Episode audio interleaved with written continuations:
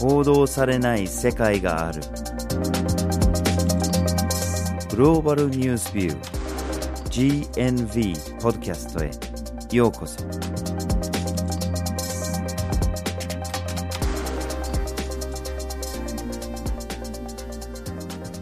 今回のポッドキャストをお送りするのはバージル・ホーキンスと岩根あずさです。さて今日のポッドキャストは保険医療のイノベーションについてご紹介しますでその中でもアフリカの地域に特有の課題への解決に取り組むイノベーションについてお話しします。はい。でアフリカの地域特有の課題というと、まあ、リスナーの皆様もこういろいろ想像がつくかなと思うんですけども今日特にお話ししたい課題というのがあるんですよね。そうですね。まあ、そもそも地図で見たら わかるんだけど、アフリカって非常に広いですよね。うん、で、まあ、大都会では、えー、人口密度が高いかもしれないけれども、うん、もうちょっとこう離れると、えー、人口密度が非常に低いんですよね。うんうん、で、同時に国の予算っていうのは非常に限られてしまっているので、うん、どうしてもその保健医療施設っていうのが、今一つこうできてないところがあるんですよね。そうですね。で、そうすると、その人が住んでるところから、その保健医療の施設までの距離っていうのが、どうしてもあるわけですよね。これが一つの大きな、はい、大きな課題だと思うんですね。はい、で、それと同時に、感染症っていうのが、これアフリカの大きな大きな課題ですよね。そうですね。えー、マラリアだったり、うん、HIV、エイズだったり、うん、結核だったり、えー、こういうような問題への、まあ、どう乗り越えるかっていうのが、これも大きな大きな課題でイノベーションがまあ活躍できるんじゃないかっていうふうに思ってこういうような課題にしました。はい。そこで今日のポッドキャストは3つのパートからお送りします。はじめに通信や電子技術を使ったハイテクイノベーションについて、次に電子技術を使わないローテクイノベーションについて、最後に環境や社会づくりのイノベーションについてお伝えします。はい。それぞれのイノベーションがどのような形で生まれているのか、事例を中心に紹介していきます。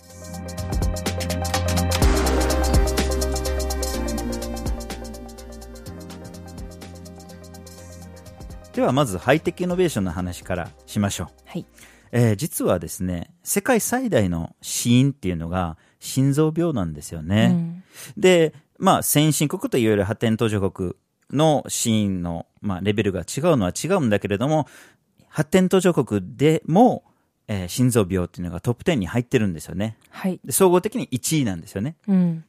そこで、カメルーンで開発されたのがカーディオパッドという機械です。カーディオパッドですね。はい。これは、まあ、タブレットのような形をしていまして、うんうんうん、タブレットから伸びているパッドのセンサーみたいなものを胸に当てることで心臓の検査を行うことができます。なんかあれですよね。病院で受けられるような検査だけどその検査を行ってるのがその大きな大型の機械じゃなくてタブレット、まあ、タブレットですよね。はいそうです、はいはいはい、でその結果っていうのがまあ、そのタブレットで見るだけではなくて遠く離れた専門医のところに送られて20分以内に解析されるというものですね。なるほど。じゃあタブレットだったらそれも Wi-Fi につなげられるし、まあ、Wi-Fi つなげられるところに持っていけば、うんうん、それも大都会の病院につなげて分析してもらえる、ね、ということですね。はい。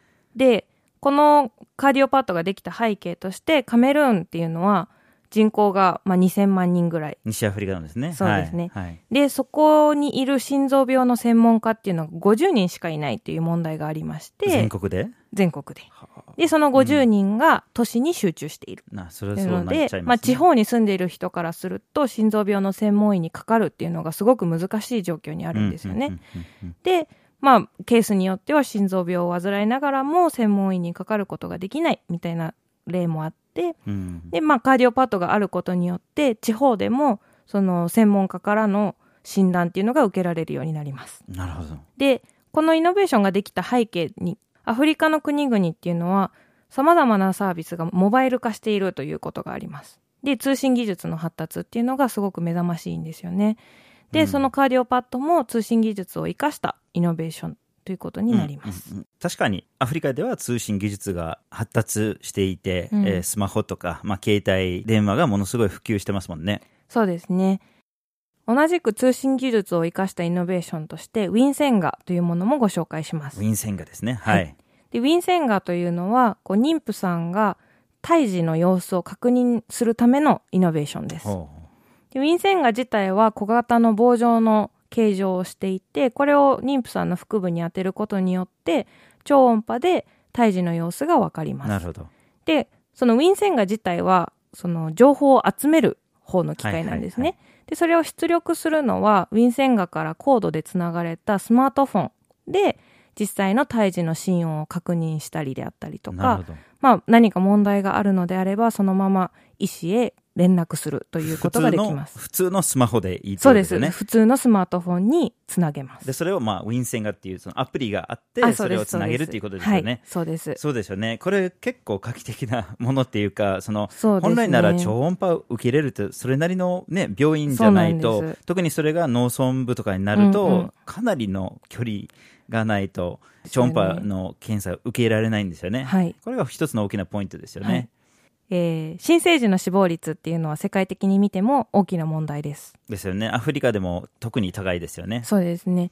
そうなった時にウィンセンガを通して胎児の心音を確認できるっていうのは、まあ、妊婦さんであったりとか家族にとってはすごく大きな安心になると思うし、うん何か異常があった時にすぐに対処できる大きな町の病院にアクセスすることができるっていう可能性が上がります。あ、その病院に行く距離っていうのはもちろん以前から大きな問題ではあるし、それが例えば雨季とかになってくると、うん。えーまあ道を通るのが大変だし、で、うん。それ、特に妊婦さんだったら余計大変っていうか、その、なかなかそこまでは、問題がなければなかなかそこまでは行けないというか、まあ行かないっていうことがあるので、それを事前に簡単に自分の身近なところで異常を察知できたら、大きな病院に行って事前にそれ対処できるっていう意味ではすごく大きく活躍するようなツールですよね。はい。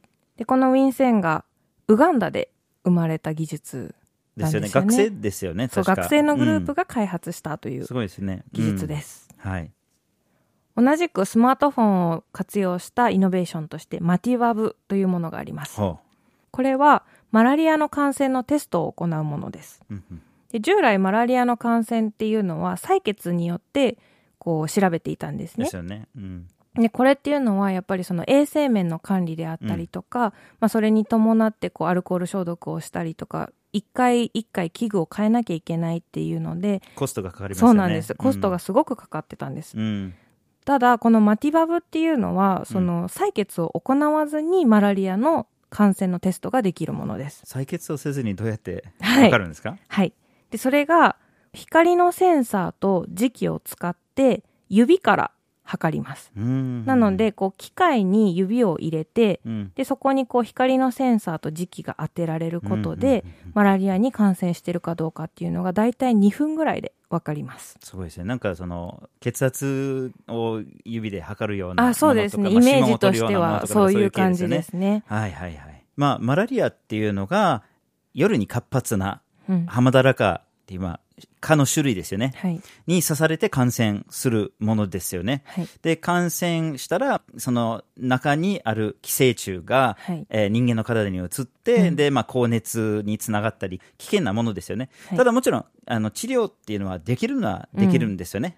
で、だから、だからその、検査するものが非常に大事ですよね。はい。で特にマラリアの場合だと、こう、早く検査して、早く治療につなげるっていうのも重要になってきますよ10ね。ですよね。はい。はいで、マラリアってこれ特にアフリカでは深刻なはい問題になっていて、い、ろんな国にはあるんだけれども、うんで、全世界でまあ2億人ぐらいを超えるような人が感染、毎年感染するっていうはい。話はあるんだけれども、その9割がアフリカなんですよね。そうですね。で、おまけにその死者もこれ9割がアフリカですね。はい。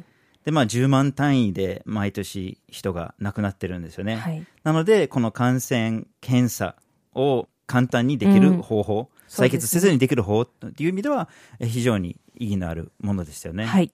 こちらのマティバブも、ウガンダの大学生が開発したイノベーションです。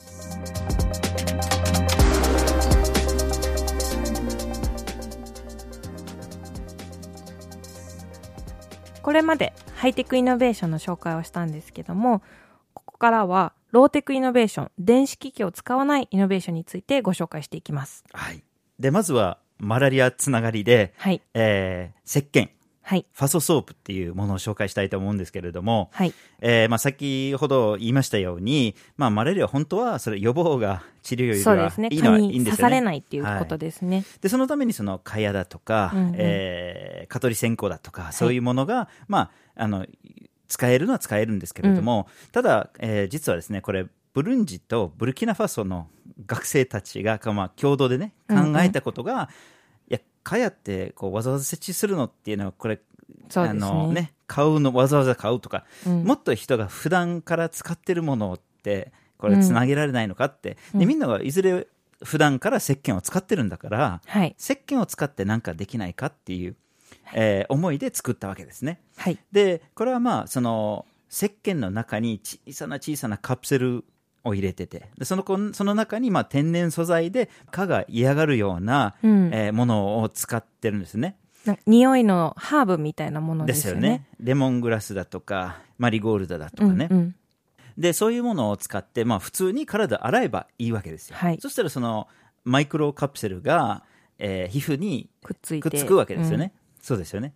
で、それがだんだんとその効果を発揮していくわけですね。うんうんうん匂いを発射していくわけですね。はい。で、この石鹸のカプセルっていうのがだいたい6から8時間持続して、こう、匂いを発するというふうになって。ます。もう体から発して、で、まあ、顔を寄せ付けないとはい。いう話ですね。はい。で、さらに、この石鹸を使って洗い流した後、その石鹸がこう水道を通って、排水を通って、流れ出るわけではないですか、この家庭から。うん。で、そうすると、その、排水口とか水たまりっていうのが蚊の繁殖にこう適してるんですけども、そこですよねそこにも流れていって、こううん蚊が繁殖しにくくなるっていうええ利点もありますね。ですよね。だからまあ人が感染する以前にも、その蚊の繁殖まであの影響を与えるっていう防げるためのものですよね。はい。まあ、感染症も非常に大きな問題ではあるんだけれども、うんえーまあ、保健衛生で言ったらやっぱり水がものすごく重要ですよね。きれいな水へのアクセスですよね。はい。この安全な水の確保のために考えられたのがヒッポローラーというものです。うんうんで、このヒッポローラーっていうものは大きなタンクの形状をしているんですけども、転がせるようになっています。うんうんうんなので、たくさん水を入れて、だいたい90リットルぐらいが入るんですけども、うん入れたまま転がして持ち運ぶことができるんですね。うんで、その90リットルの水を入れた状態で、水を水平な地面で転がすと、だいたい10リットルぐらいの重さに感じるという優れものです。うん、すごいですよね。で、この、きれいな水を運ぶっていう、こういかに重要なのかっていうところが、アフリカでは、まあ、まあ、痛感する人、人たち、毎日痛感してる人たちがいますよね。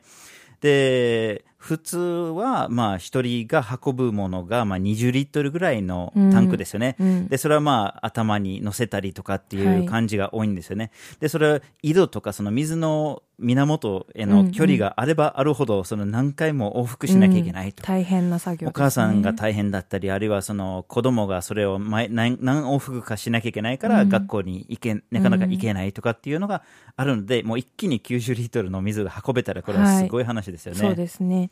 で、その、水汲みの時間っていうのも短くなるっていう利点もありますね。はい。まあ、今の事例はどちらかというと農村部で役立つイノベーションですよね。はい。で、もう一つ、都会で使うものをちょっと、うんうんえー紹介したいと思うんですけれども、えーこれはケニアのナイロビ、首都ですよね。の、まあ、人口が非常に密集しているキベラっていう地区なんですけれども、人口が非常に密集しているのと同時に、その、やっぱり水の、まあ、水道管うん。をそそこに届けるのが結構大変なところがあって、で埋めきれてないところもありますし、それが、まあ、そうんうんの水道管が壊れたりとか、あるいはその、水へのアクセスがない家庭の人がちょっとこう穴を開けて勝手に水をこうんうんううん取り出したりとか、まあ、いろんな問題が発生しちゃうんですよね。はい。で、その解決として、まあ、非常に面白い発想なんだけれども、水道管を上から送ったらいいんだって。はい。で、まあだから本当に電線化のように水道管を上から屋根から屋根にっていう感じですね。そうですね。そんな感じですね。で、それを、まあ、水道の、こう、アクセスポイントまで、その、落としていく。はいで、そこから水を汲みに来るっていうんううんうんことですよね。そうすると、その、壊れにくいっていうのもありますし、その、やっぱり管理しに、しやすいっていう、そうですねえー利点がありますよね。見えてるから何かいたずらとかをしてるとすぐ分かるっていう感じですかね。ね。はい。で、水へのアクセスがまあコントロールしやすいというか、たくさんの人に、えー与えやすくなるとはい。いうものですね。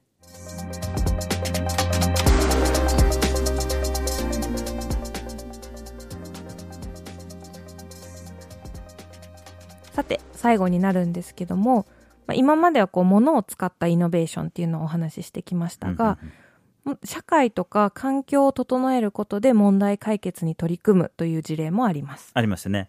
機械があればいいっていうもんじゃないですよね。うんうん機械があったとしても、その人がそれをどういうふうに使うのか、うんどういうふうに維持するのかとか、うんこれも結局社会的な仕組みとか、ねまあその環境次第ですよね。はい。で、逆にそのものすらない状態で、うんひょっとしたら社会でのその取り組みっていうか、その力、人が力を合わせて、うん。えーいろんな工夫することによって解決、あるいは改善できるものだって中にはあるのかもしれないですね。はい。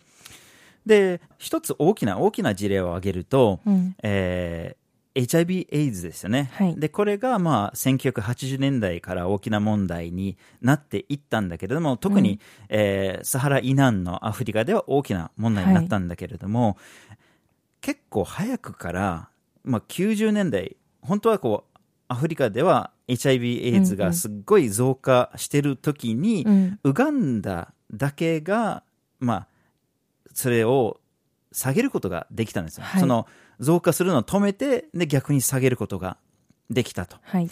で、それ何かの薬だとか、うんうんそういうような検査の技術とかそういうのがあったわけでは全然なくて、どういうふうにそれを取り組んでたのかっていうのが大きなポイントだったみたいですよね。はい。で、割とこれも人間の力っていうか、その人間を組織化した力っていうか、まあ政府が中心になって、その問題を認識し、うん。で、どんどんその問題の解決に取り組んだわけですよね。はい。で、まあこれは基本的に予防の話ですよね。うんうんだから、そもそもそのどういうふうに HIV がうつるのかっていうことを、もちろんその知識の普及っていうのももちろんありますし、はい。で、それも、よりも、まあ、高く評価されてるのが、性的な問題にまつわる話なので、えーそれを、まあ、オープンに話し合えるうん。場を作っていった、その社会的にですよ。うんうんうん。だからそれまではやっぱりそれは恥ずかしい話、あまりこううん人がオープンに話したくない話ですらどこでも一緒だと思うんだけれども、うんいやいや、そういう場合じゃないと。うんこれほどの大きな問題だから、これはみんなで話し合うしかないんだっていう雰囲気を作っていった、はいそういう社会の、まあ、問題の意識を作っていったっていうところでは、まあ、高く評価されてるわけですよね。はい。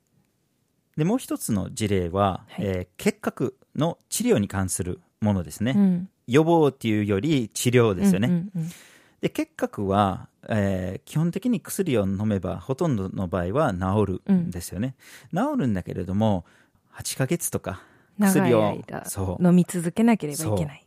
実はもう12ヶ月ぐらいしたらうん。症状がなくなるんですね、ああ、なるほど。結核ってすごい咳が出るっていう、うんうん。そういうのあるんだけれども2ヶ月ぐらいしたらもう本人が自覚できる症状がなくなっちゃうんですよね、うん。うんんそうするとまあ、もう飲まなくてもいいかなってなってでしょ？やめちゃそうですよう。はい。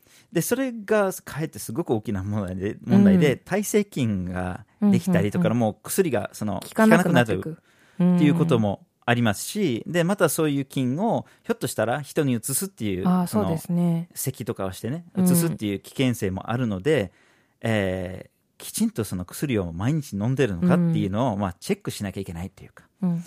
ただ、これは一つの小さなクリニックとか小さな病院で、それは毎日確認するほどの人材がいないわけですよね。うんで、そこで、これまあザンビアで見られた事例ですけれども、まあ他でもいろいろとそれがえー実施されてるんですけれども、うんえーボランティア団体を作るんですよね。うんで、これがまあそのコミュニティにいる人たちに構成される団体なんだけれども、うん医療従事者じゃないんだけれども、うんチェックはできる。その、うんうんこの人はちゃんと薬今日飲んだのかとか。うんで、このボランティアが、まあ、毎日この近所の、例えば5つの家庭に行って、ちゃんと今日飲んだかって。うんうんで、まあ、あるいはその、どういう生活をしているのか、ちゃんと元気にしているのかっていうのをチェックとかをしたりすることができると。で、人材がいないんだけど、そのコミュニティの人たちを使うっていう。はい。必ずしもこれ簡単な話では決してないし、そね。そのボランティアも大変、うん。そういう作業をするのが大変なんだけれども、まあ、ただ自分のコミュニティにその結核っていうのが広がってしまったら、うん。いずれは自分をひょっとしたらその移されるとか、うん。うんあるいは周りの人たちが、まあ、コミュニティに大きな被害が受けてることっていうのはやっぱり良くないっていう意味で、うん。まあ、止めたいっていうそういうモチベーションを持ったボランティアたちが動いてるっていう、えそういうようなイノベーションもあったりするわけですね。今後もたくさんのイノベーションが生まれ続けることを期待しています。はい、さて、今日のポッドキャストでは保健医療のイノベーションについてお話をしました。最初に通信技術や電子機器を使ったハイテクイノベーションについて、次にそれらを使わないローテクイノベーションについて、最後に社会や環境づくりに取り組むイノベーションについてお話をしました。